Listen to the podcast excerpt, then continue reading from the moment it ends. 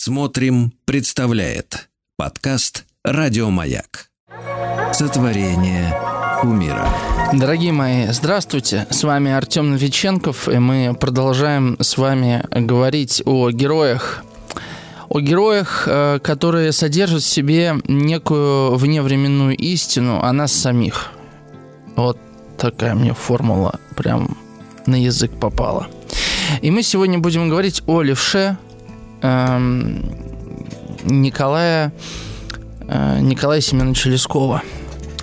Я э, вот перед эфиром, э, перечитывая левшу, э, конечно, э, поразился размаху, э, потому что часто, ну вот, да, ну, когда я последний раз читал левшу, я не знаю, лет пять, наверное, назад, да, и когда с каким-то классом его разбирал.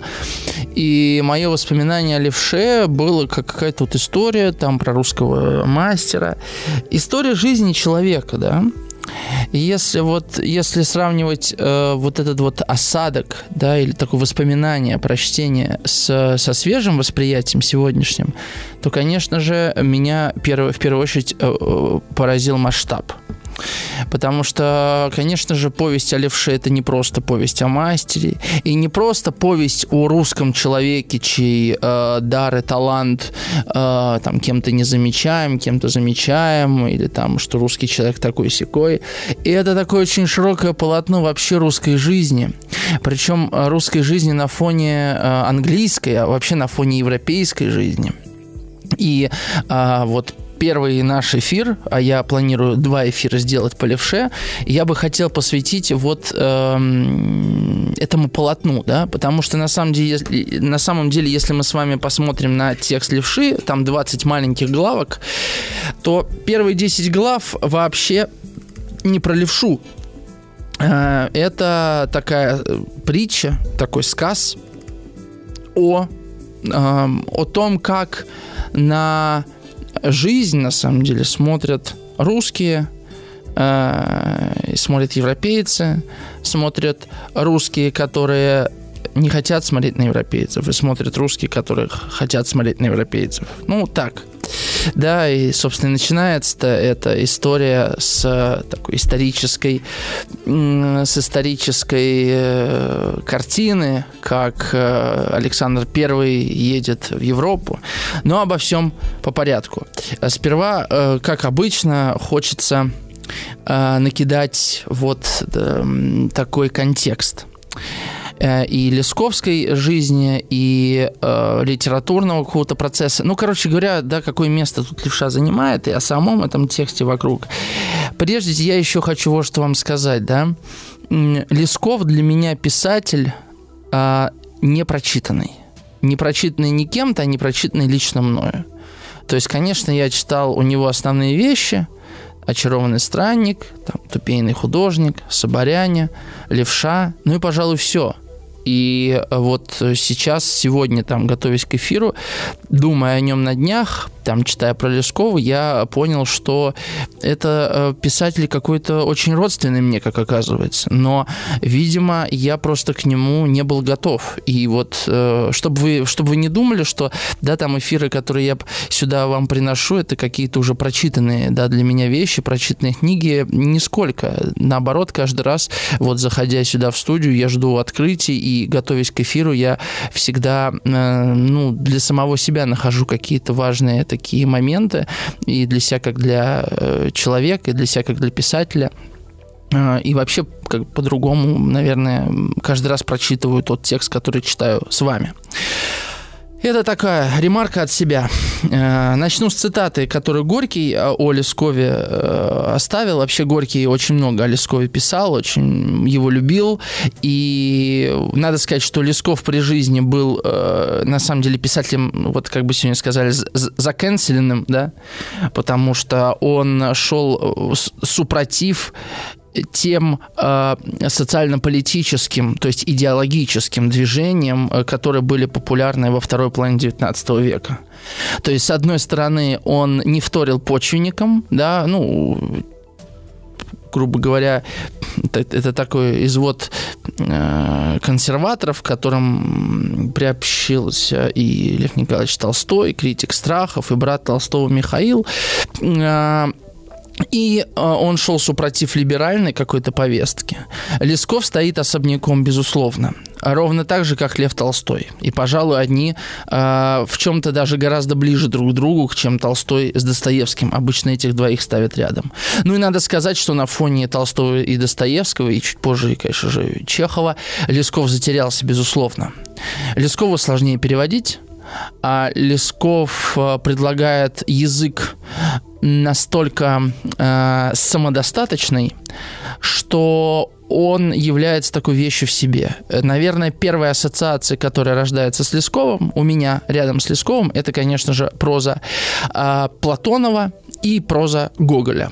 Но если Гоголь э, стал таким такой основой вообще, да, русской литературы будущего 19 века, и мы все вышли из гоголевской шинели, это правда, и Лесков не исключение, а, то Платонов в некотором роде повторяет судьбу Лескова, но если Лесков еще писатель 19 века, его левша это такой бестселлер, согласитесь, он в школе всеми прочитывается, и прочитывается с удовольствием на самом деле, да, а, то Платонов вообще попал в такое темное облако истории, и только в конце 80-х он оттуда вынырнул для широкого читателя, но во времена там перестройки и 90-х годов до Платонова особо дела не было этому широкому читателю, и сейчас э, Платонова только переоткрывают, ну, как будто вот какой-то момент исчез, да, то есть, конечно же, он, безусловно, вписан в историю русской литературы, и я обещаю, я обязательно когда-нибудь сделаю по Платонову эфиры, просто, ну, вот в голову не всегда попадает, а это вообще один из моих самых любимых русскоязычных авторов, безусловно. Лесков очень рядом. А, причем это касается не только языка, это касается еще, конечно, вот этой философской абсолютно глубины. Я сегодня кое-что расскажу вам про Лескова то, что мне самому э, интересно, то, что кажется мне раскрывающим э, содержание первой части этого сказа, потому что э, Лесков э, написал э, не рассказ, не повесть, а именно сказ. И э, э если название «Левша», то подзаголовок «Сказ о тульском косом левше и остальной блохе». Вообще, этот рассказ был опубликован э, в 1881 году в журнале «Русь», э, и позже этот рассказ будет включен в сборник «Праведники». На самом деле, наверное, это вообще ключевой сборник повестей, рассказов и сказов Лескова. Туда, кстати говоря, входят и тут тупейный художник, если не ошибаюсь, и рассказ «Человек на часах». А, ну, в общем, это очень интересный сборник. Я вам прочитаю предисловие э, к первому рассказу из этой серии. Рассказ «Однодум» называется. Он за, за два года до левши был опубликован. Вот как он объясняет о появлении этих всех рассказов. Они, безусловно, связаны. Ужасно и несносно видеть одну дрянь в русской душе, ставшую главным предметом новой литературы. И пошел я искать праведных, но куда я не обращался, все отвечали мне в том роде, что праведных людей не видывали, потому что все люди грешные, а так кое-каких хороших людей и тот и другой знавали. Я и стал это записывать. А, ну и, в общем, Левша стал самым известным рассказом этого сборника. Давайте обратим внимание на название.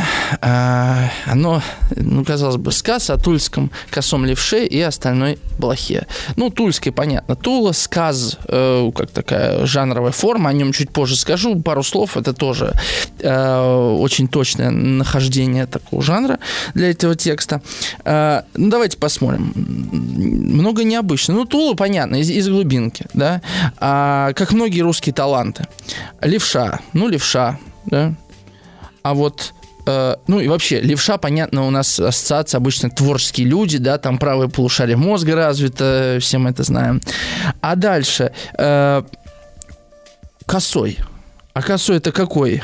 Это убогий какой-то, некрасивый. Мы потом еще узнаем, что э, у него на висках, э, э, вот стад волосе на висках выдраны при учении. То есть у него там волос вообще не было. Его там драли, будь здоров, мучили. Он, он весь вообще-то очень несимпатичный. Да? А, ну, каким вы себе представляли левшу? Давайте честно. Я думаю, примерно таким же, как я. Такой такой русский молодец, да, с молотком в руке. Ну, э, одет, понятно, там очень просто, неряшливо, э, просто, ну, из бедности жизненной, но он такой с просветленным взглядом какой-то, а он еще косой, он немножко юродивый, понимаете? И вот это юродство мы с вами уже, наверное, в следующем эфире будем обсуждать, потому что левша, в общем, ну, во второй половине, э, как я говорил, повести раскрывается, появляется, раскрывается и так далее. Вот. И потом еще какая-то стальная блоха. Вообще блоха, вообще-то, что мы, что мы знаем о блохах? Вот мне интересно, да, э, ну, понятно, у кого есть собаки, те знают, да, о, о, о блохах что-то. Блох, блохах. Такое слово, да, я даже никогда блоху в множественном числе не употреблял. Хотя люди 19 века про блох, клопов и кто там еще третий, вож, да, в шее знали гораздо больше. Мы вообще практически избавлены, практически избавлены от этих невзгод. Вот, мне интересно, да, э, может, вы встречаетесь еще с этим, напишите. Кстати, мы, как всегда, по средам разыгрываем книгу. Я не стал далеко что-то придумывать. Мы сегодня просто разыграем э, сборник вот этот рассказов э, праведники э, и естественно с э, левшой э, в том числе. Вот я как обычно за самый содержательный интересный вопрос или комментарий в конце эфира вручу эту книгу. Э, вот.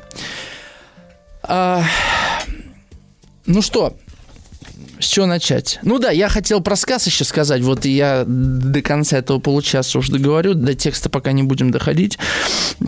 А, вообще, да, к сказу а, у Лескова особенно лежит душа, потому что сказ в себе сочетает и сказочность какую-то, и особую, ну, и особую возможность э, вести повествование.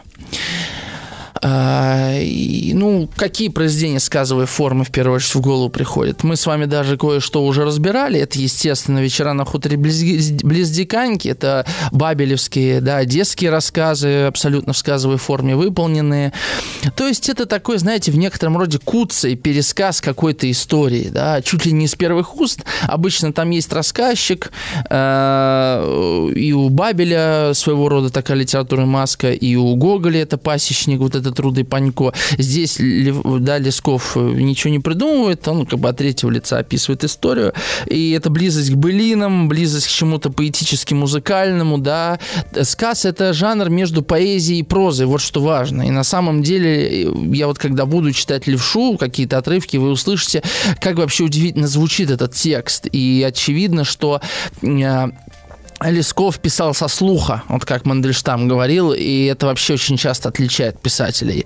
То есть, например, Достоевского вслух читать, ну, это такие мантры на самом деле, потому что Достоевский всегда в запале, это как будто бы писал, это всегда такой нервозный стиль, это длиннющее предложение, в одном предложении 3-4 раза может повториться одно и то же слово, ну, это вот такой вот, знаете, как будто человек на э, Bull постоянно находится, что было правдой, потому что так Достоевский писал, вот в этом этом все время возбужденном нервическом состоянии.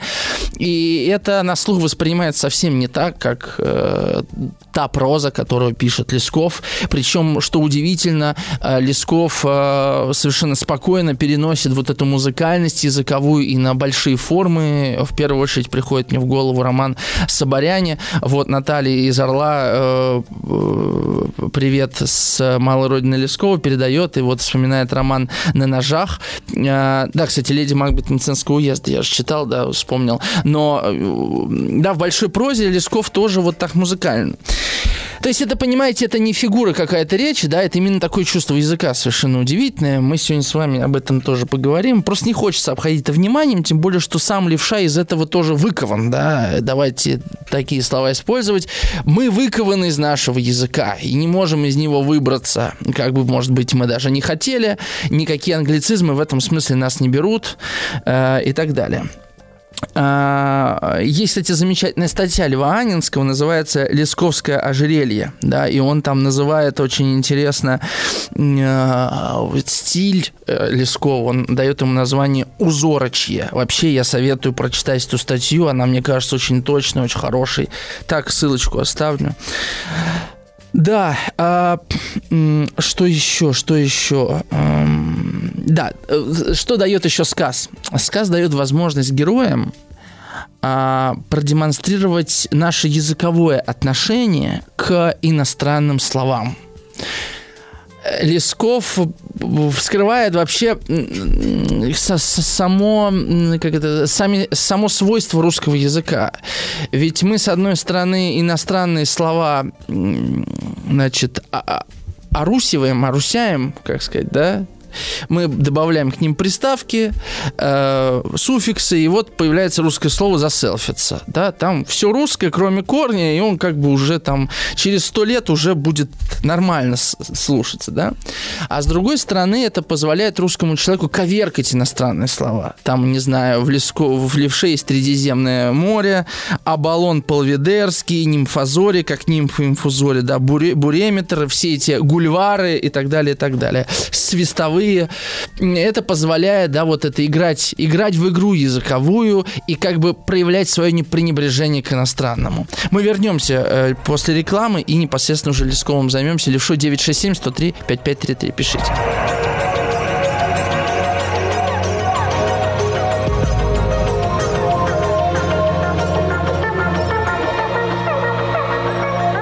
Сотворение умира. Так, нам тут э, принесли горячую новость. Э, я ее должен озвучить, и, кстати, с удовольствием озвучу. Э, Маяк начал делать э, видео-подкасты вот, включая нашу с Владом передачу «Пойми себя, если сможешь». Там еще будут другие. Речь, сила звука, там, кстати, Вагер Аркадьевич Севумян с Пушным, вот, э, провокация. И, значит, они будут на платформе «Смотрим», и, насколько я знаю, вот на этой неделе уже выходят первые выпуски. Наш с Владом не помню, кажется, по четвергам будет выходить, так что вот в любое время можете заходить на эту медиаплатформу «Смотрим» и э, там встречаться с нашими мыслями, в конце концов, да, мы с Ладом там совершенно другие вещи делаем. Там получасовые такие короткие выпуски. Вот. А, пишите письма. Я продолжу. Я вот хотел еще одну вещь сказать по поводу левши, по поводу языка. Так, а у меня здесь выписано? Да, и цитата Лескова э, про, э, про голос писателя. Мне она очень понравилась. Я вам прочитаю. Постановка голоса у писателя заключается в умении овладеть голосом, и языком своего героя и не сбиваться с альтов на басы. В себе я старался развивать это умение и достиг, кажется, того, что мои священники говорят по-духовному, нигилисты по-нигилистически, мужики по-мужицки, выскочки из них из комарохи, с выкрутасами и так далее. От себя самого я говорю языком старинных сказок и церковно-народным в чисто литературной речи. Говорят, что меня читать весело. Это от того, что все мы, и мои герои, и сам я имеем свой собственный голос. Он поставлен в каждом из нас правильно или, по крайней мере, старательно. Когда я пишу, я боюсь сбиться. Поэтому мои мещане говорят по-мещански, а шепеляво-картавые аристократы по-своему. Вот это постановка дарования в писателя. Как вы поняли, Лесков довольно обстоятельно ко всему подходил. И когда мы с вами открываем первые главы э, левши, я сейчас прочитаю кое-что оттуда, мы с вами, собственно, э, ну и про Англию сейчас я вам... Я сейчас все вам расскажу, короче говоря. Напомню, телефон 967-103-5533. Сегодня обсуждаем Лескова э, и его левшу. Э, пишите, я прочитаю несколько комментариев, что вы уже прислали. Наталья замечательный комментарий присылает. А вы обратили внимание на сочетание косой левша? В понимании русского человека это символ бесовской силы, чего-то потустороннего. Слушайте, Наталья, я думал, конечно, об этом, э, и... но я не стал это озвучивать в том смысле, что мне кажется, это такое, вы знаете, ничего бесовского-то в левше нет, да, то есть вот он как бы одарен, но вот вы говорите, это образ гения, заключившего договор с нечистой силой, но с другой стороны левша, он праведник, да, что, и как и два его э, как это, коллеги, да, мастеровые, они же ведь всегда у Бога просят помощи, то есть тут вот у меня просто одно с другим не срослось. А, э, и еще комментарий Натальи. В народе к виртуозным кузнецам и мастерам так относились, так и относились. Отсюда многочисленные страшные сказки про мастеров и чертей. Это есть такое. А, Карамбалин из Челябинска пишет, Тула не потому, что провинция глубинка, а потому, что это город мастеров, оружейное дело. Это так. Э, об этом, собственно, и Лесков пишет. Также видели мы блок, иногда щенка на улице подобрали, мелкий миллиметра 2-3, лежат бочком. Только поднесешь пальцы поймать, мгновенно испаряются в воздухе, прыгают. Левшу жалко до слез. И так жизнь его трудная была, так еще и хитрожопые англичане постарались, сгубили мастера. Но об этом мы поговорим еще. Да, кто кого сгубил и кого можно сгубить, а кого нет.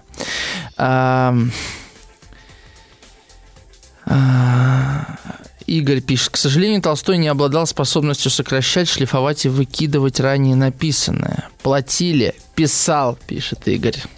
Игорь, я с вами не согласен. Толстой очень даже умел сокращать. Если вы не знаете, изначально «Война мира» была в шести томах.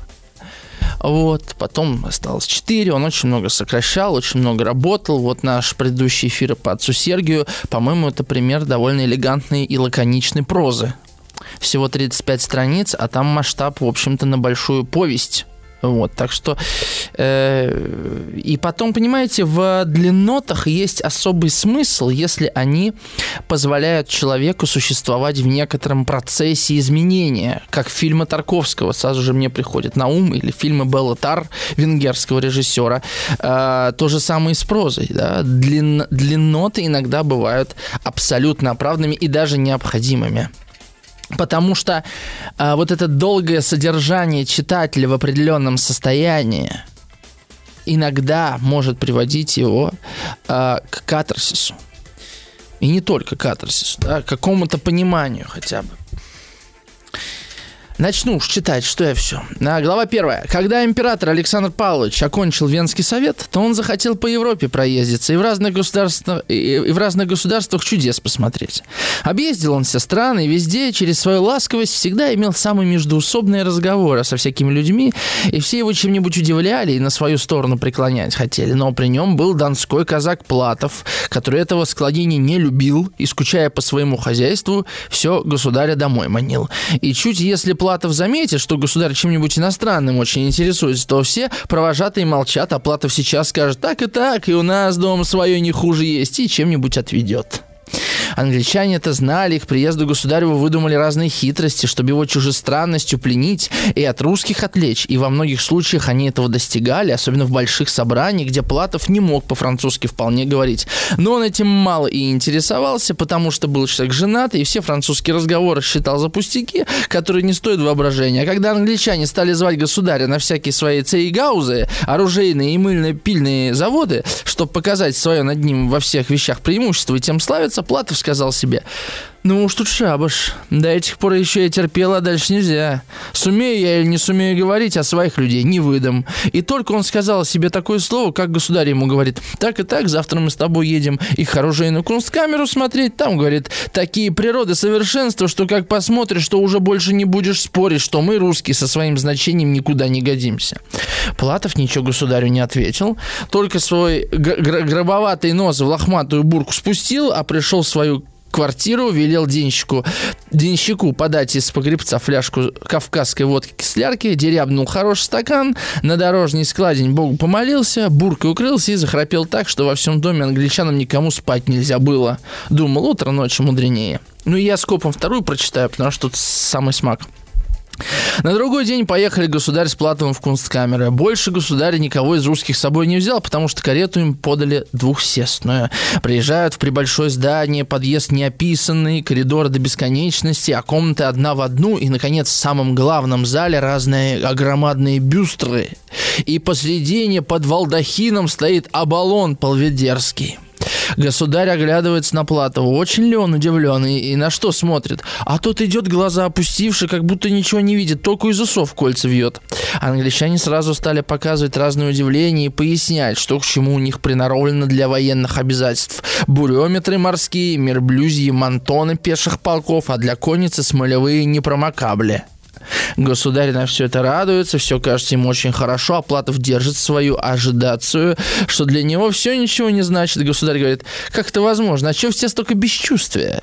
Неужто тебе здесь ничто не удивительно? А отвечает, мне здесь то одно удивительно, что мои донцы молодцы без всего этого воевали и едва не десят язык прогнали. Государь говорит, это безрассудок, Платов отвечает. Не знаю, к чему отнести, но спорить не смею и должен молчать.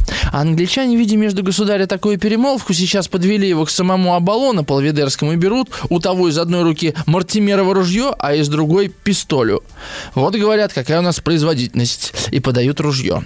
Государь на Мартимерово ружье посмотрел спокойно, потому что у него такие в царском селе есть, а они потом дают ему пистолю и говорят, это пистоля неизвестного, неподражаемого неподражаемого мастерства. Ее наш адмирал у разбойничьего атамана в канделябре из-за пояса выдернул.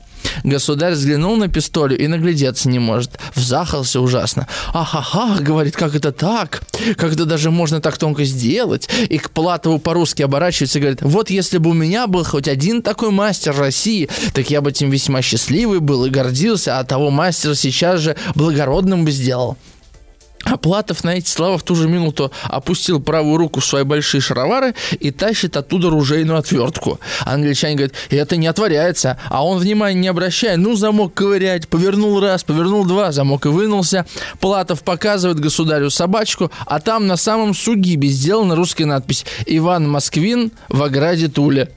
Англичане удивляются и друг дружку подталкивают. Ох, где, мы маху дали. А государь Платов грустно говорит, зачем ты их очень сконфузил, мне их теперь очень жалко поедем. Сели опять в ту же двусестную карету и поехали. Государь в этот день на бале была.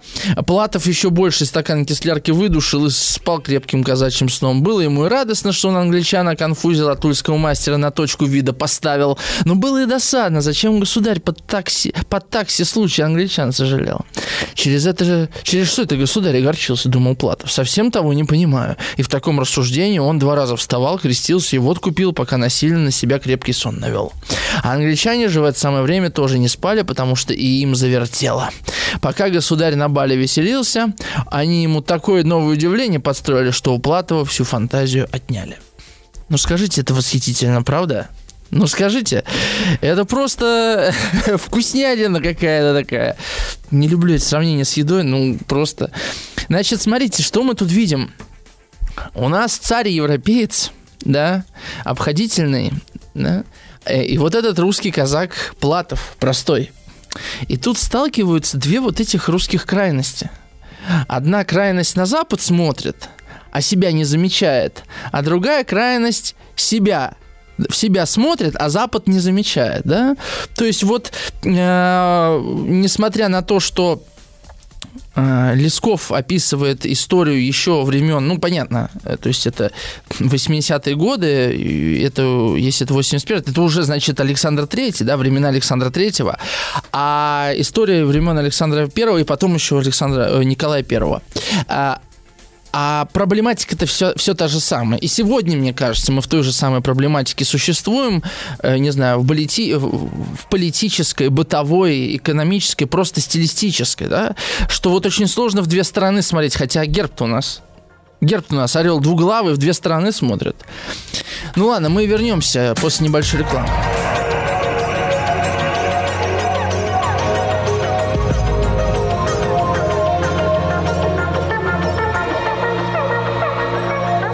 Сотворение кумира. Пару ваших комментариев прочитаю и расскажу про отношения Лескова с Англией. Дарья пишет, Артем, здравствуйте. Я вот вас слушаю, думаю, что через все эти слова перевернутые, искалеченные, можно прочитать юмор, даже пренебрежение Лескова.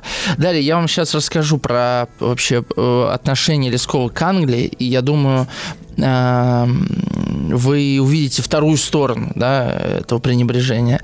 А, комментарий вот из находки. На Бали веселился. Да, и причем, я думаю, сказочно веселился. Вот. Э, Александр Первый там зря время, я думаю, не терял. Николай из Башкортостана пишет. Из Уфы. Вот, Николай. Николай Поляков, город Уфа. Подпись такая. Здравствуйте. Я считаю, что русская классика – это лучшая мировая классика. Я очень люблю Лескова. И из всех русских классиков Лесков, на мой взгляд, самый-самый русский. Достаточно прочесть его великую леди Макбет Маценского уезда. Там есть все все, что есть только у русских. А что касается блох, то поверьте мне, они не исчезли и в 20 веке. До 92 года мы жили в Грозном. Когда после прогулки в нашу квартиру возвращался наш кот, он отряхивался, и десятки этих черных попрыгунчиков через 10-15 минут начинали жалить ноги всех хозяев, обитателей квартиры. Я не говорил, что они исчезли, да? Ну вот я, например, в своей жизни не сталкивался. Понятно, там, если есть дома собака, э, то великая вероятность. А вот в мире без животных, если жить, то вы где их встретите-то?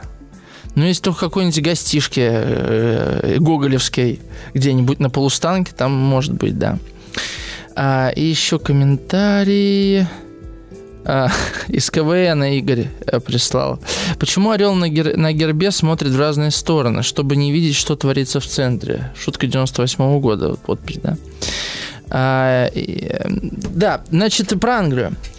Лесков в Англии никогда не был, и английским языком свободно не владел, но он был абсолютным англофилом. Он э, очень глубокий интерес проявлял э, к английской культуре, богословию, философию, эстетике. У него в домашней библиотеке э, было более трех тысяч томов, в основном переведенных английских книг. Вообще, Лесков был сам по себе человек очень ищущий, форми, формулируй, формирующий, да, э, и формулирующий собственное мнение по самым разным вопросам. Э, почему я говорил, что он мне очень близок, да, что он, э, его называли Ересиархом Николаем. То есть он как бы не шел в ногу со временем, не вторил а, трендам и тенденциям идеологическим. Я об этом уже немного сказал, да. Его называли религиозным вольнодумцем потому что его интересовали э, и его интересовала и восточная и европейская философия. Он изучал мировые религии, э, его интересовали пророки, мессии, и не только христианские, но и буддийские, да. Он изучал буддизм, и это, конечно, сближает его с Толстым куда больше, чем просто понимание русского человека, да. Это вот такой вот широкий взгляд на жизнь, и поэтому-то он и был во многом освобожден от вот этой социально-политической политической, идеологической повестки, в которой мы до сих пор живем э, и очень зависим от нее. Вообще такие писатели часто попадают в слепую зону, потому что литература всегда является частью политической, идеологической борьбы. И тот писатель, который играет в эти игры, да, он э, получает больше внимания, потому что его поддерживают. Ну, подобно, конечно же, Тургеневу, да, который был такой вот, э, как это, э, ну, либерал, естественно, да, э, и он имел своего читателя именно во многом поэтому, не только потому, что он обладал э, даром, да, литературным, но и потому, что он как бы вторил времени. А Лесков пишет про левшу. Ну, это вневременной совершенно текст, понимаете, в чем дело, да? Я не говорю, что Тургенев не писал вневременных текстов, да, но просто э, Лесков э, не пытался отвечать э, запросу времени, да? А, и, ну что, вот, кроме того, Лесков очень хорошо знал Россию, как он говорил, от Черного моря до Белого и от Брод до Красного Яру. И он говорил, я сам народ, э, и э, поэтому вместо романов он в основном писал, как он говорил, случаи из жизни. Э, это вообще уникальный человек, да, вот он пытался смотреть и как Александр Первый, и как этот генерал – Платов, понимаете? Именно поэтому ему и удается отразить обе эти позиции. Согласитесь, ведь как Александр Первый тут выведен однобоко. Да, и я даже вспомнил историю, когда вот к маяку сегодня подходил, что я как-то ехал, я как-то ехал в поезде, кажется, в Крым, э, когда мне было лет э, 10 да, там трое суток, что ли, ехать. И слышал разговор двух мужиков – и, значит, я помню, тогда Путин выступал где-то в Германии, и он выступил э, с речью на немецком языке. И вот сидят все два русских мужика и говорят, не, ну как так можно, чтобы русский президент там в Германии говорил на немецком. Пусть говорит по-русски, они его переводят. Что, значит, вот надо как-то нам вот перед Западом там показывать себя. Это неправильно.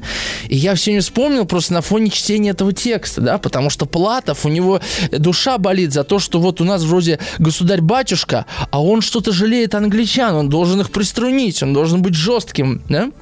Это, кстати, в нас что-то такое восточное говорит э, абсолютно, потому что у нас отношение к э, президенту как к вот э, к китайскому императору, да, который является телом телом народа и который как бы не свободен от него, понимаете, это по-человечески. Э, ну и на самом деле, конечно, монархия, она в этом смысле имела более глубокую физиологическую какую-то связь. Ну, я, естественно, именно духовно-физиологическую такую сложную метафору выбрал с народом и вообще с государством. Ну, «Два тела короля Конторовича», в общем, об этом и написана книга, которую совершенно физически невозможно читать. А, и я вот тут просто э, под конец часа вам скажу, чем вообще Лесков занимался. Он был он был, значит, историком, фольклористом, археологом, специалистом в области иконописи, коллекционером рукописных и старопечатных памятников, издателем, и их, их издателем и комментатором. Вы представляете, помимо того, что он был писателем, э, это человек невероятно как бы широких взглядов на мир. И я думаю, только такой человек способен был написать такую вот эту двуглавую, да, такую э, историю про левшу. Вернемся. 967-103-5533. Пишите, задавайте вопросы. У мира. Да, это по-прежнему я, Артем Новиченков. Сегодня мы говорим о левше. Николая Лескова. И ко мне тут прилетел лайнер с информацией. Я уже о ней говорил, что теперь э, подкасты, которые вот э, э, мы можно слушать в записи, ну, собственно, тех эфиров, которые сейчас слушаете, мы, в общем, начали делать видео подкасты. Маяк начал, они будут на платформе «Смотрим». Там будет и наша с Ладом передача «Пойми себя, если сможешь» с этой недели. Так что в любое время можете, э, можете туда заходить и слушать э, смотреть даже, да, в наши честные глаза. Э, да, мы на чем остановились-то? Я вот... Я ваш комментарий сначала прочитаю. Наталья из Орла. Тургенев свой среди чужих, чужой среди своих. Его тоже еще не до конца прочитали и оценили. А может, Наталья уже наоборот, его уже до конца прочитали уже и оценили. И, и все. Может быть, вот такой сюжет еще. Кстати, только англичане, добавляет Наталья, по достоинству оценили левшу и пытались его перевербовать. Вот том-то и дело, что перев... перевербовать. Они... Как человек он им был неинтересен. И, наверное, это главная трагедия этого рассказа, что как человек левша никому не был интересен. Да, а, да и самому самому себе, возможно, Левша не был интересен как человек, да, и тут, конечно же, Лесков вот, э, вот эту парадоксальную природу праведничества, да, нам демонстрирует, что истинный праведник себя как бы не наблюдает, себя не видит, свободен от себя самого и живет как бы перед Богом. И вот Александр из Москвы добавляет, произведения Лескова все христианские, о прощении и левша в том числе. Просто живет по христианским канонам, кроме пьянства, конечно. Просто течет по течению, куда вынесет река. Э, Александр, мне вот это нравится. Живет, я живу по, по христианским канонам, ну, кроме пьянства, конечно. Вот это да, такое, да. Очень, кстати, это очень русское, да. У меня есть один знакомый, который также, он э, приходит, не буду говорить, кто, конечно, он приходит в церковь, когда на исповедь, они говорят, ну что, грешил? Он говорит, слушайте, батюшка, я вообще не грешу, но есть у меня одна маленькая слабость. Люблю выпить. Батюшка обычно говорит, а, ну это не, не так страшно, ну все, все, да, там. Вот, так что я уверен, я уверен, многим это отзывается. А, так, что я... Э, да, я хотел прочитать вот этот... Э, то есть, смотрите, у нас тут... Э, я говорил про сказочность э, левши, в смысле этого, э, этого текста. Она еще, конечно, заключается вот в, в тройном повторении. А, вот как у нас есть три состязания. Сначала первое состязание, которое выигрывают англичане, которые показывают блоху и Платову нечего ответить, да. Второе состязание, это когда левша приезжает в Лондон со своей блохой и все уже ничего не могут ответить. А третье состязание, о нем уже в следующем эфире мы поговорим обстоятельно, кто кого, как говорится, да. А, но есть и какие-то внутренние, да, три, тройные такие повторения, потому что вот сейчас Александр Первый с Платовым а, несколько раз приезжают к англичанам, сначала они вот, э, мы читали с вами первую главу, вторую главу, и вот третья глава, когда они уже блоху ему показывают, да. Я прочитаю этот ключевой кусок. Осмотрели керамиды и всякие чучела, и выходит вон, а Платов думает себе, вот, слава богу, все благополучно, государь ничему не удивляется. А вот это тоже интересно, да? Я хочу, чтобы государь ничему не удивлялся, да? А что это за желание? Мне интересно, какие у вас мысли. Вот почему Платову хочется, чтобы англичане ничем не возбудили желание, да, и восторг э, не э, пробудили в Александре Первом. Почему Платову это так важно? Пишите 967 103 5533. Напомню, мы сегодня разыгрываем э, очень хорошую книжку от издательства СТ. Это книга с э, рассказами, э, с поздними рассказами Николая Семеновича Лескова. И там, конечно, будет левша и другие вот рассказы из сборника «Праведники». 967-103-5533. За самый содержательный вопрос, комментарий в конце эфира я вручу вам, вручу вам эту книгу ну, не руками вручу, а вручу, как бы, фигура речи такая, да. А, так вот, но только пришли в самую последнюю комнату, а тут стоят их рабочие в тужурных жилетках и в фартуках и держат поднос, на котором ничего нет. Государь вдруг и удивился, что ему подают пустой поднос. «Что это такое значит?» – спрашивает. А английские мастера отвечают. «Это вашему величеству наше покорное поднесение». Что же это? А вот говорят, изволите видеть сориночку. Да, вот этот момент, обратите внимание, как англичане подают блоху. Да? Государь посмотрел и видит, точно лежит на серебряном подносе самая крошечная соринка. Работники говорят, извольте пальчик послюнить и ее на ладошку взять. На что же мне эта соринка? Это отвечают не соринка, а нимфозория. Живая она? Никак нет, отвечает. Не живая, а из чистой, из, англи... из аглицкой стали. В изображении балахи нами выкована, и в середине на ней завод и пружина. Извольте ключиком повернуть, она сейчас начнет дансе танцевать. Государь за любопытство спрашивает, а где же ключик? Англичане говорят, здесь и ключик перед вашими очами. А что же государь говорит, я его не вижу? Потому отвечает, что это надо в мелкоскоп. Подали мелкоскоп, и государь увидел, что возле блохи действительно на подносе ключик лежит. Извольте, говорят, взять ее на ладошечку, у нее в пузичке заводная дырка, а ключ семь поворотов имеет, и тогда она пойдет Дансе. На, на силу государь этот ключик ухватил и на силу в щепотке мог удержать, а в другую щепотку бложку взял и только ключик вставил, как почувствовал, что она начинает усиками водить, потом ножками стала перебирать, а наконец вдруг прыгнула и на одном лету прямое данси две вероятции в сторону, потом в другую, и так в три вероятции всю коврились танцевала. Государь сразу же велел англичанам миллион дать, какими они сами захотят деньгами, хотят серебряными пятачками, хотят мелкими ассигнациями. Англичане попросили, чтобы им серебром отпустили, потому что в бумажках они толку не знают. А потом сейчас и другую свою хитрость показали. Балаху в дар по под подали, а футляра на нее не принесли. Без футляра же ни ее, ни ключика держать нельзя, потому что затеряются и в, в ссору их так и выбросят. А футляр на нее у них сделан из цельного бриллиантового ореха. И местечко в середине выдавлено. Этого они не подали, потому что футляр, говорят, будто казенный, а у них насчет казенного строго, хоть и для государя нельзя жертвовать. Платов было очень рассердился, потому что и говорит, для чего такое мошенничество? Дар сделали миллион, зато получили, и все еще недостаточно. Футляр, говорит, всегда при всякой вещи принадлежит. Но государь говорит, оставь, пожалуйста, это не твое дело, не порть мне политики. У них свой обычай спрашивать, сколько тот орех стоит, в котором блоха местится. Англичане положили за это еще пять тысяч. Государь Александр Павлович сказал выплатить, а сам спустил бложку в этот орешек и с ней вместе ключик, и чтобы не потерять самый орех, опустил его в свою золотую табакерку, а табакерку велел положить в свою дорожную шкатулку, которая вся выслана перламутром и рыбьей костью.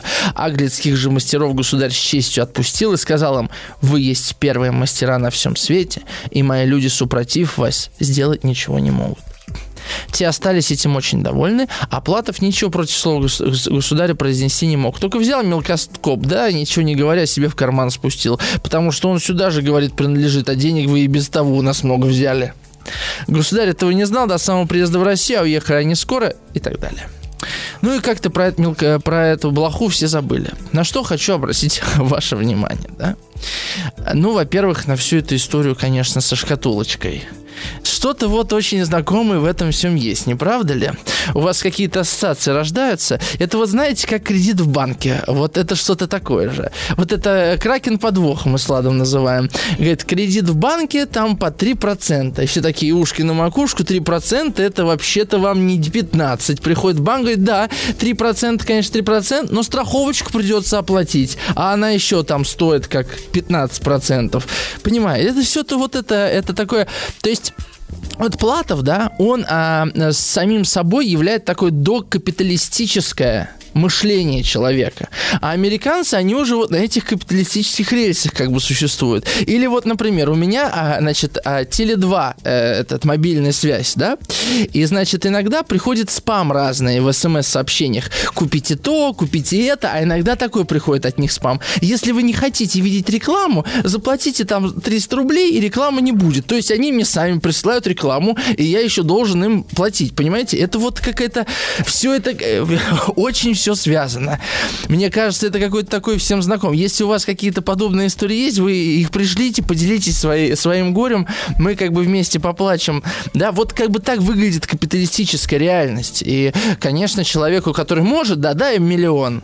Тут еще что смешно, что за блоху там а, миллион пожертвовали, а вот это казенное. Но на самом-то деле оно продается. Вы знаете, я когда был однажды в Новой Зеландии, не спрашивайте, как, это совершенно чудесная история. Меня просто пригласили в Новую Зеландию написать несколько маленьких текстов. Это, может быть, как-нибудь потом расскажу. И там, значит, у них эта священная птица есть киви ну не то что священная, а ее просто нельзя употреблять в пищу. И я вот думаю, приезжают какие-то высокопоставленные чиновники, президенты, короли, и им говорят, им и то, и все, и, и, и попу подтерли, все сделали, а потом говорят, а хочу, а подай сюда Ляпкина-Тяпкина, говорят, да? А хочу вот я на ужин киви отведать. И им говорят, нет, вы знаете, мы новозеландцы нация маленькая, но гордая, киви вам не дадим. Да дадут, конечно. Вот, вот я абсолютно уверен, что дадут. То есть, если что-то... Как это... Э, есть такая присказка, что э, все покупается, все продается, если предложить достаточную сумму. Вот один э, мой родственник так и говорит. Я говорю, э, знаешь, э, вот если мне предложат какую-то сумму вот, и, и предложат сделать то, что я не хочу делать, я это не сделаю.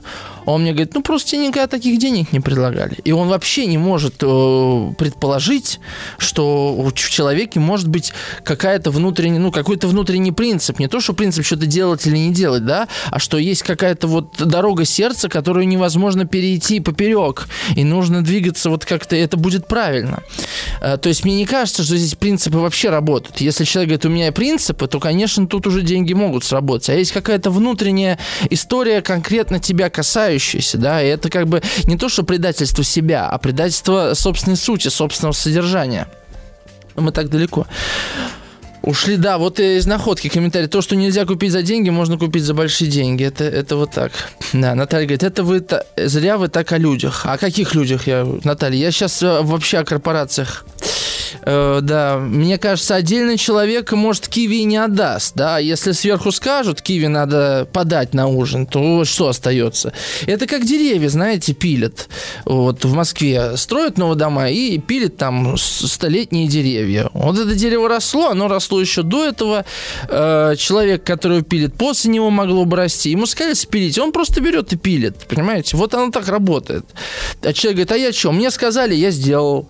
А те, кто говорили, чтобы сделали, они же не пилят. И получается, что никто не несет ответственности, как бы в том смысле, что никто не чувствует, что это дерево реально спилено. То есть реально пилит дерево. Вот э, в этом-то и суть вот э, многоступенчатых иерархий, в которых размывается ответственность за все, и всегда можно на кого-то э, махнуть рукой, обернуться и показать пальцем. А оказывается, что это, в общем-то, э, грозди гнева Стейнбека, ну там завязка сюжета именно в этом. Эти земли принадлежат такой-то компании. Как это такой компании? Мы здесь жили несколько столетий. А вот так. А вы берет его там за эти, за шонки. А он говорит, а я вообще, я курьер, я просто приехал сообщить, я вообще ни при чем. А кто при чем? Ну, никто, просто корпорация. Да, безличное что-то. Наталья говорит, революции иногда вот с таких киви начинаются. Я не знаю, с каких киви начинаются революции, Наталья. Вот. Но э, то, что киви подадут, я не сомневаюсь. Но это уже и не важно. Я уже не, не в Новой Зеландии, не мои заботы, подадут киви или не подадут. Вот. А, напомню, 967-103-5533, пишите, мы сегодня разыгрываем а, книгу Лескова за самые любопытные комментарии, вопросы и так далее. Значит, э, я пропущу какой-то кусок текста, прочитаю маленькие кусочки. Николай I приходит к власти а, и находит случайно эту блоху. И тут появляется этот генерал Платов, и он говорит, это что такое? Тут ему все рассказывает. И государь Николай Павлович в своих русских людях был очень уверенный и никакому иностранцу уступать не любил. Он ответил Платову, это ты, мужественный старик, хорошо говоришь, я тебе это дело поручаю поверить. Мне эта коробочка все равно теперь при моих хлопотах не нужна, а ты возьми ее с собой и на свою досадную укуш- укушетку больше не ложись, а поезжай на Тихий Дон и поведи там с моими донцами междуусобные подобные разговоры насчет их жизни и преданности, что им нравится. А когда будешь ехать через Тулу, покажи моим тульским мастерам эту нимфазорию, и пусть они о ней подумают. Скажи им от меня, что брат мой этот, этой вещи удивлялся, и чужих людей, которые делали нимфазорию, больше всех хвалил, а я на своих надеюсь, что они никого не хуже, они моего слова не проронят и что-нибудь сделают. Видите, да, на смену одному царю, который все на Запад смотрел, приходит другой, который все смотрит только в Россию. И это на самом деле не только Россия России касается, да, вот, например, англичане вообще не могли разглядеть Индию, и что в ней такого.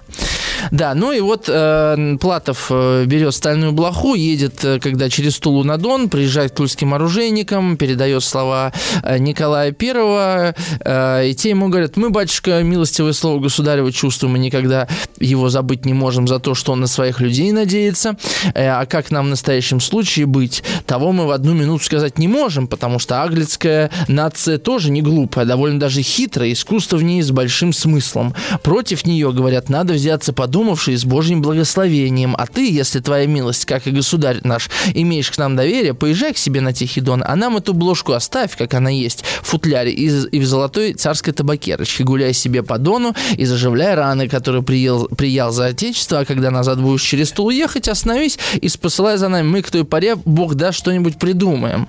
И в конце этой главы написано, а что именно этого так-таки и не сказали. Да? А, ну, вы слышите эти, да, сказочные мотивы и эм, разницу к подход, разница в подходе, да, англичане, у них там канцелярия, у них все по уму, зарплаты, а тут просто какие-то мужики, да, сделаем, не сделаем, что не знаем, с Божьей помощью что-то подумаем, ну, что-то будет. Понимаете, какой разный подход? Мне кажется, об этом стоит что подумать. Пишите 967 103 5533, вернемся после перерыва. Сотворение кумира.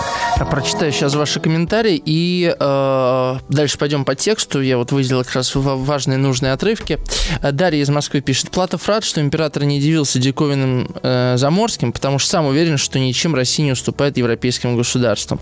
А вот понимаете, вот это тоже наша типичная русская черта. Мы не раз о ней говорили с Владом, да, что нам надо обязательно вот э, соревноваться с кем-то, чтобы чувствовать себя, чтобы как бы собственную самость чувствовать, да вот мы зависим от этого. Нам очень надо, чтобы вот э, либо они на нас смотрели как-то так, либо нам приходится на них смотреть. Что вот это соперничество с Европой для нас крайне важно.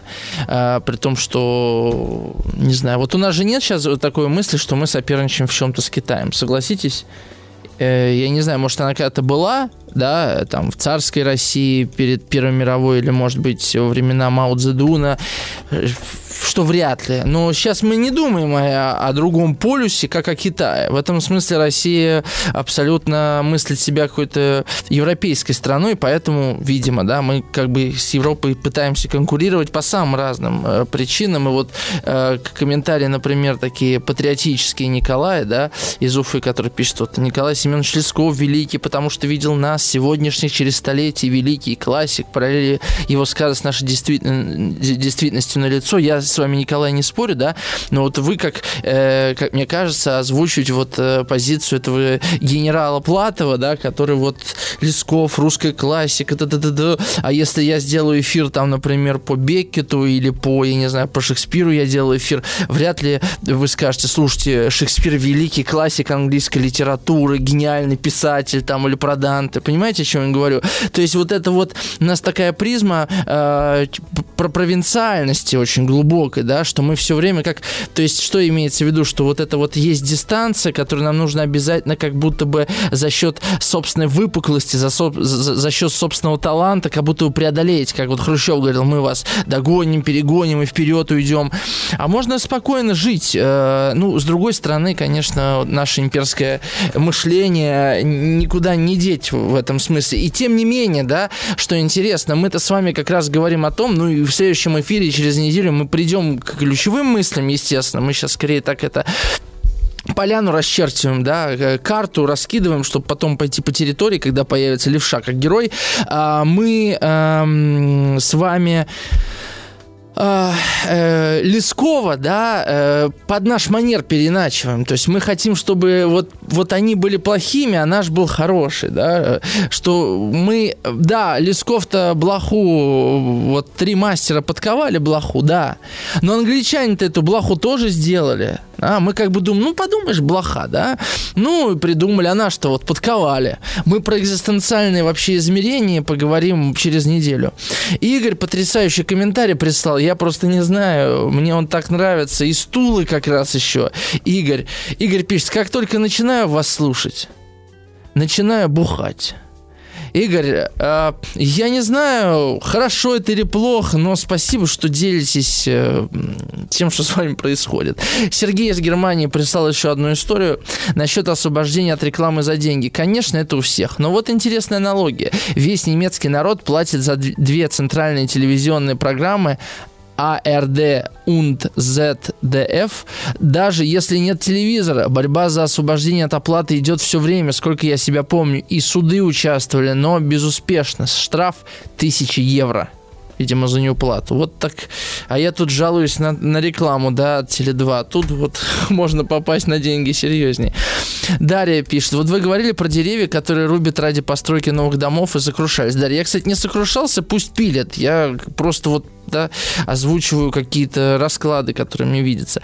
Мне вспомнилась цитата из Пелевина. «Никогда не вини себя в том, в чем можно обвинить систему». Empire V.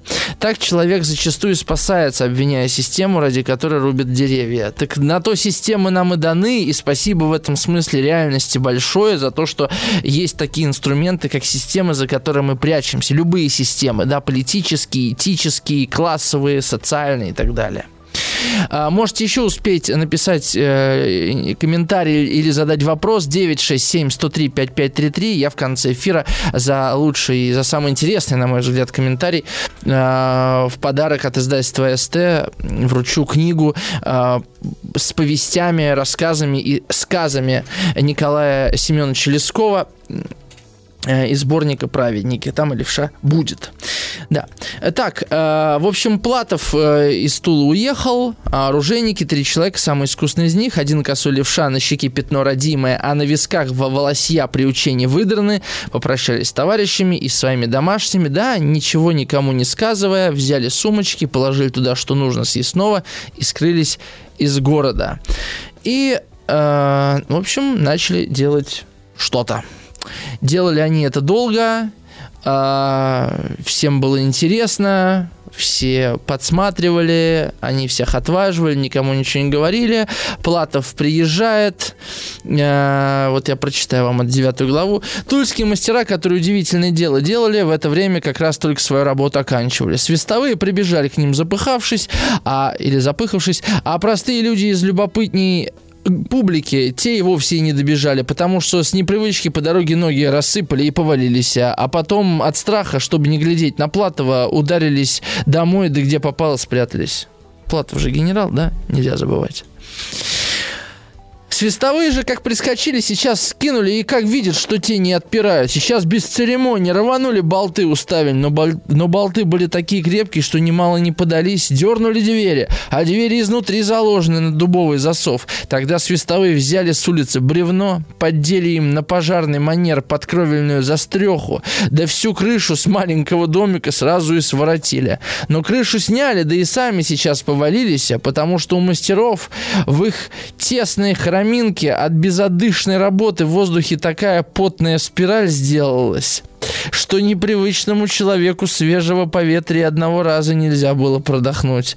Послы закричали, что же вы такие сякие сволочи делаете, да еще эдакую спиралью ошибать смеете? Или вас после этого бога нет? А те отвечают, мы сейчас последний гвоздик заколачиваем, и как забьем, тогда нашу работу вынесем. А послы говорят, он нас до того часу живьем съест и напомин души не оставит. Ну, мастера отвечают, не успеет он вас поглотить, потому что вот пока вы тут говорили, у нас уже и последний гвоздь заколочен. Бегите и скажите, что сейчас несем. А, ну, в общем, отнесли Платову. Платов не видит, что они сделали. Ему головой перед э, царем отвечать. Несет к царю. А, да, но он прежде, прежде чем нести к царю, вот э, сцену еще прочитаю про левшу что подлецы ничего не сделали, да еще, пожалуй, всю вещь испортили, я вам голову сниму, а Тулики ему в ответ. Напрасно так нас обижаете. То есть, смотрите, они ему не говорят, что они сделали, это очень важный момент. Я вот опросил обратить ваше внимание, что англичане, они сказали, а вот вам мелкоскоп, а вот посмотрите, а вот она дэнсит, да, э, значит, дансу танцует, да, а вот так ключик, а вот так вставить, все рассказали, как надо, русские нет, русские молчат, тебе надо, ты сам найдешь, мы все сделали, тут нам надо просто взять на веру. И я вам честно скажу, вот для меня вот эта русская черта, она прям вот моя. То есть, э, когда мне кто не доверяет, не верит, перепроверяет, сомневается, мне вот от этого очень больно. И вот это какое-то задетое чувство собственного достоинства, что ли, да? Послушайте, ну если ты мне не веришь, а ты себе-то веришь, ну как, вот надо как-то людям доверять, да? А, хочется какой-то честности, вот такой обоюдной, априорной. А, а вот Платов не верит, да? Ну, и он, короче говоря, Говорит, ну так говорите же вы, подлецы, я с вами так не расстанусь, один из вас со мной в Петербург поедет, и я его там допытаюсь, и какие есть ваши хитрости. И с этим протянул руку, схватил своими куцапами пальцами за шивороток косого левшу, так что того все крючочки от казакина отлетели и кинул его к себе в коляску в ноги. Сиди, говорит, здесь до самого Петербурга вроде пубеля. Ты мне за всех ответишь, а вы, говорит, свистовым, теперь гайда, не завайте не зевайте, чтобы послезавтра в Петербурге государя был. Послезавтра, чтобы вы понимали, это из Тулы до Петербурга, это, ну, это минимум 8 суток ходу, а это значит, что он едет, он без остановок едет. Как да, болид именно что. Мастера ему только осмелились сказать за товарища, что как же, мол, вы его от нас так без тугамента увозите тугамент, ну, документ, да, иностранное слово, которое непонятно русскому, он вот тугаментом называет. Это как телевизор, знаете, как только в русской прозе не изменяли это слово, телефистер и так далее. А, ему нельзя будет назад следовать, а Платов им вместо ответа кулак показал, такой страшный, бугровый, весь изрубленный, кое-как сросся и погрозивший, говорит, вот вам тугамент, а казакам говорит, гайда, ребят. В общем, Привез он это, думает, может, царь забудет, спрятал. А дальше вот, вот этот диалог, ключевой такой. Платов говорит, или левше, вот иди теперь сам такое такое перед очами государя отвечай. А левша отвечает, что ж такое, пойду и отвечу. Идет в чем был, в опорочках. Одна штанина в сапоге, другая мотается. А азямчик старенький, крючочки не застегаются, порастерянный, а шиворот разорван. Но ничего не конфузится. Что же такое думает? Если государю угодно меня видеть, я должен идти, а если при мне тугамента нет, так я тому не причинен и скажу, от чего так дело было. А он как вот, как такой вот ребенок, да, ну, логика такая, как же я без документа к, к царю приду? А если, а он что боится, что его сошлют, как человека без документа? Помните, как отца Сергия сослали в Сибирь? Его могут сослать, он этого боится. Как зашел левша и поклонился, государь ему сейчас и говорит, что это такое, братец, значит, что мы и так, и так смотрели, и под мелкоскоп клали, а ничего замечательного не усматриваем. А левша отвечает, так ли вы, Ваше Величество, изволили смотреть? Вельможи ему кивают, дескать, не так говоришь, а он не понимает, как надо по-придворному, с лестью или с хитростью, а говорит просто. Государь говорит, оставьте над ним мудрить, пусть его отвечает, как он умеет. И сейчас ему пояснил, мы, говорит, вот так клали. И положил блоху под мелкоскоп. Смотри, говорит, сам ничего не видно, левша отвечает. Это, Ваше Величество, ничего невозможно видеть, потому что наша работа против такого размера гораздо секретнее. А государь вопросил, а как же надо? Надо, говорит, всего одну ее ножку в подробности под весь мелкоскоп подвести и отдельно смотреть на всякую пяточку, которая наступает. Ну, сейчас мы уйдем на небольшую рекламу и продолжим.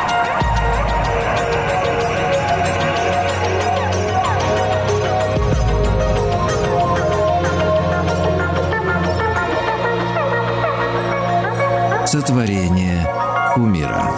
Так, у нас последние 7 минуточек, пока не забыл. Э, еще раз вам сообщу, что теперь по радио Маяк выходит в видеоформате. А, уже сейчас на э, платформе смотрим. В любое время можно увидеть первые видеовыпуски подкастов «Речь», «Сила звука», э, «Провокация» и наш с Владом «Пойми себя, если сможешь».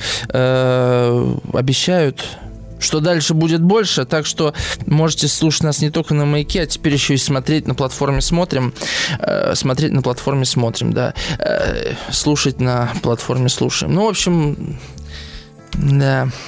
Э, э, вернемся к левше. А, что я хотел сказать? Я хотел комментарий ваш прочитать. Вот Маич, э, наш старый знакомый, так скажем, да, пишет. Жаль, левша биологии не знала, так бы заставил блоху яйца откладывать. Вот такой вот необычный комментарий. Да, а, ну, если серьезно, Игорь, а вот Игорь, да, который вот э, рассказал, что когда он слушает передачу «Бухает», Игорь, мы вам книгу-то отправим, чтобы вам было еще чем заняться. Да, э, вам позвонит редактор Альбина, я вам хочу книгу э, отправить. Вот Игорь написал, передайте привет тезке и стулы. А, это Игорь из Брянска пишет. Только у меня наоборот. Есть время побухать, слушаю радио, а самое интересное у вас. Но есть серьезно зависть, стремление что-то сделать либо лучше, чем либо уничтожить, обесценить сделанное. Это никакой национальности не чуждо. Если брать индивидуально, массовое восприятие и массовая реакция описывается кучей различных теорий, этнических, религиозных и так далее. Зависит от цели повествующего и интерпретирующего. Мне интересно за вашими программами и их смысловыми трансформациями наблюдать.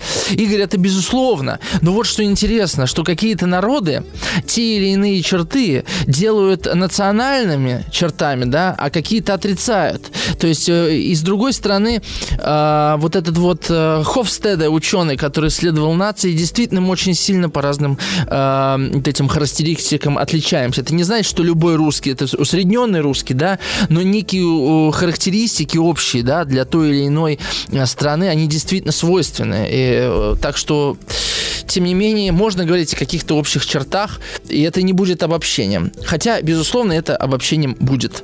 Еще пару комментариев прочитаю. Валерий э, из Тюмени, да, кажется, пишет. Добрый вечер, Артем. Слушая ваши литературные вечера, возникают такие мысли. Их не было бы без вашей программы. Вы учите литературу, а мы вся страна, ближнее, дальнее зарубежье, и ваши ученики, а ведь так и есть. Это хорошо. Просвещение своего рода. Лесков не поверил бы, что через столько лет преподаватель Артем Новиченков на весь мир, только Вдовиченков вдруг стал. Ну ничего, Вдовиченков мне нравился в бригаде. На весь мир читать будет его рассказы с разбором и рассуждением, нас просвещая. Да я думаю, Лесков все знал. Именно поэтому в некотором смысле был спокоен, хотя ему очень не повезло. Э, с литературной судьбой имеется в виду не повезло. Да? Как мы превозносим Толстого и Достоевского, и где находится Лесков, он часто даже не попадает в э, какие-то литературоведческие такие обзоры 19 века, да, я вот, например, сегодня думал посмотреть что-то у Игоря Сухих про Лескова, открыл книжку, а там нет Лескова, и все тут вот про второй план 19 века, я очень удивился, хотя, конечно, э, Игорь Сухих его изучал, ну вот так, может, спроса про него нет. А, Наталья из Мурманска пишет, добрый вечер, Артем Лесков один из самых любимых писателей, привет слушателю, который начинает бухать, наверное, что-то глубинное откликается в человеке, вспоминается Шукшин, похоже, спрашивает Наталья. Видите, даже осуждения никакого Игорь не получил. Вот что интересно, никто его не осудил за это. Да. И я не осуждаю Игорь. Зачем?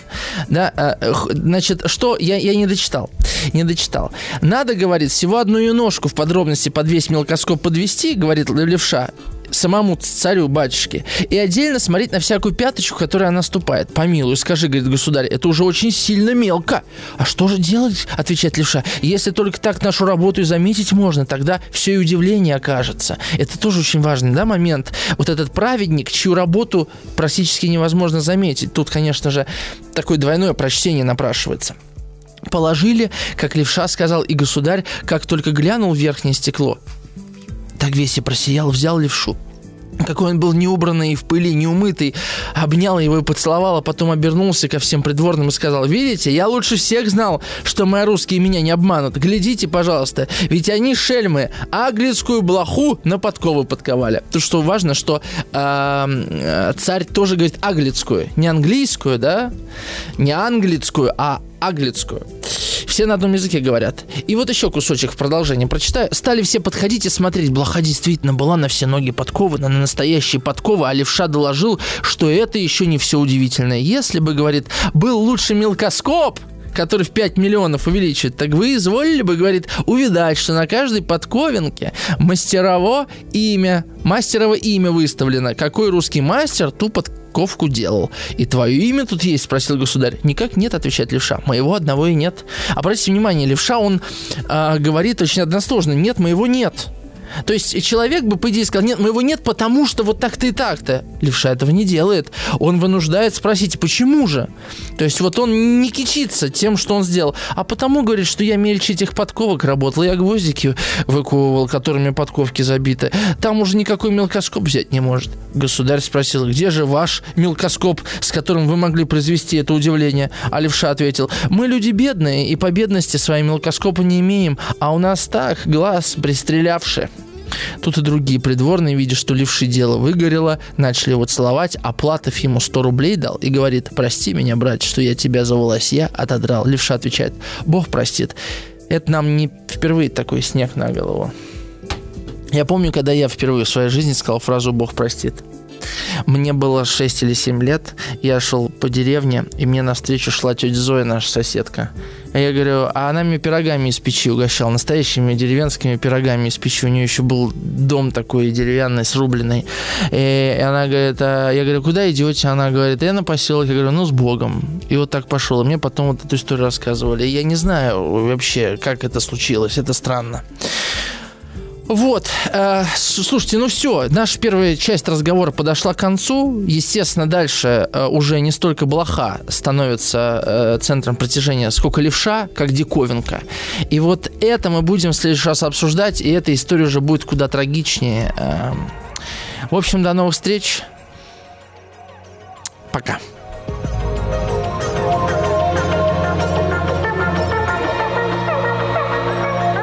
Сотворение умира. Еще больше подкастов «Маяка» насмотрим.